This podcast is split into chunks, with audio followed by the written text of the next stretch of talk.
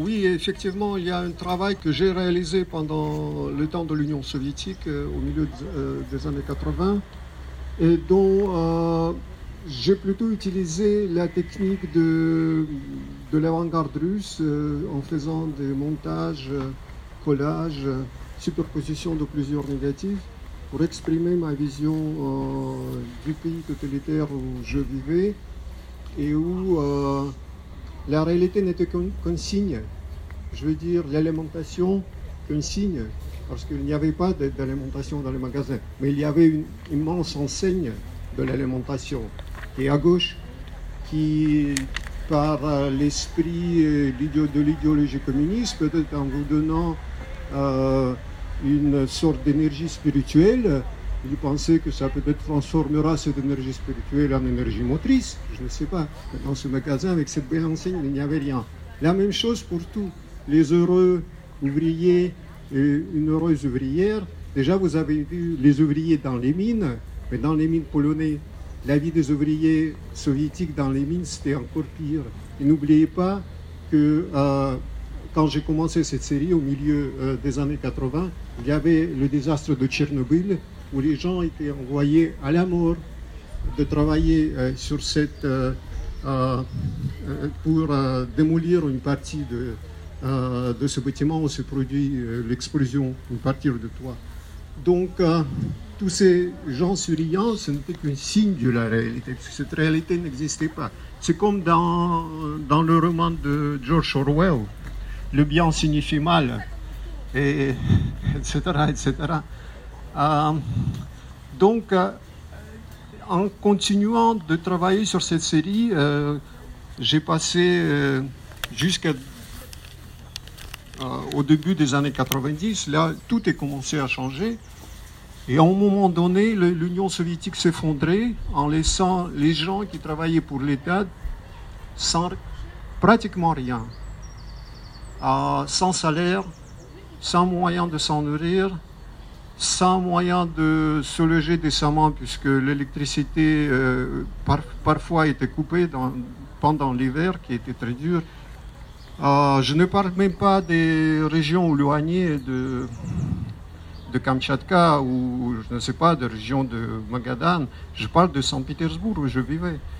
Et donc, euh, à un moment donné, j'étais vraiment frappé sur l'île Vassilievski où je vivais de cette foule de gens désespérés qui essayaient d'entrer dans les stations de métro, puisqu'il y avait aussi le, problème vous, euh, que vous pouvez comprendre de, euh, de, transport, euh, d'entrer dans ces stations de métro, puisque le métro fonctionnait, c'était le seul transport en commun qui, qui, qui, fonctionnait plus bien que mal.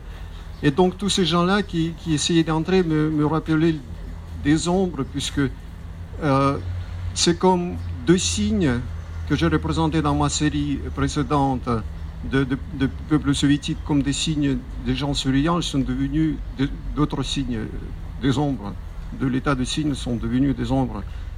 Euh, cette image m'a frappé. J'ai pensé que je dois réaliser cette impression primaire euh, dans, des photos et au lieu de faire collage ou superposition, je ne sais pas, je me suis euh, souvenu, de, euh, de cette technique du 19e siècle qui s'appelle une pose longue.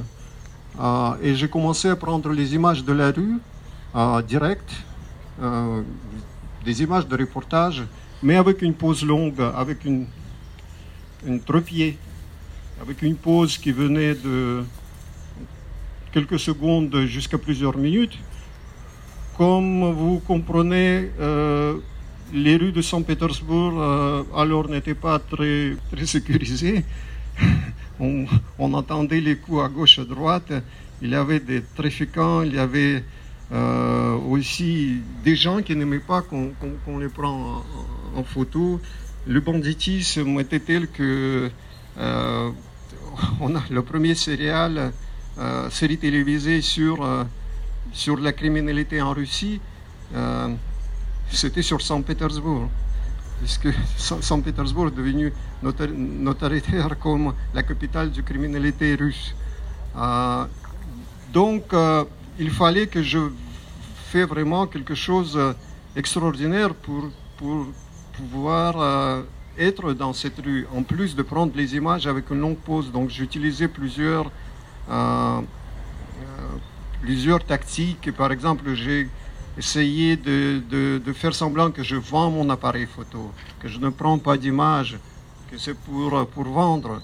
Ou j'ouvrais l'appareil photo et puisque l'exposition a été longue, je regardais dans une direction différente ou bien j'utilisais la foule des gens qui passaient, puisque longue exposition élimine tout ce qui euh, n'est pas immobile.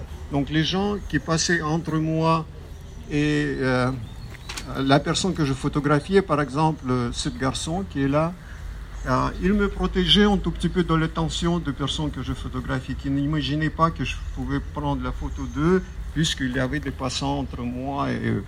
Donc ça vraiment, ça m'a poussé jusqu'à la limite de la possibilité aussi bien photographique que psychologique.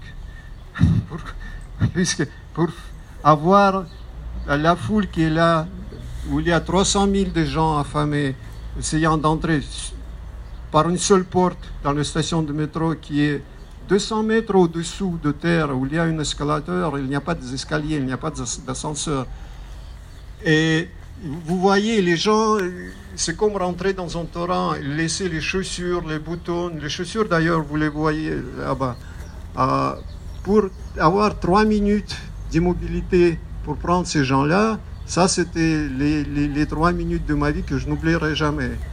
Euh, et donc, euh, le temps que, plus, plus des images que je prenais, plus des, des, endroits que je visitais. Et à la fin, euh, j'ai fait des photos presque dans tous les quartiers de Saint-Pétersbourg.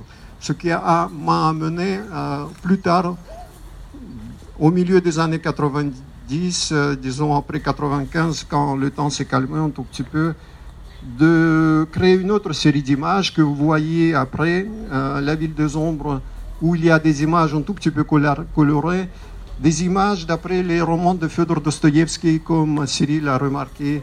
cette série s'appelle La magie noire et blanche de Saint-Pétersbourg et qui est directement inspirée de, de, plus célèbre roman de Dostoïevski, c'est euh, Crime et châtiment, Les nuits blanches, L'idiot et quelques autres du début de sa carrière.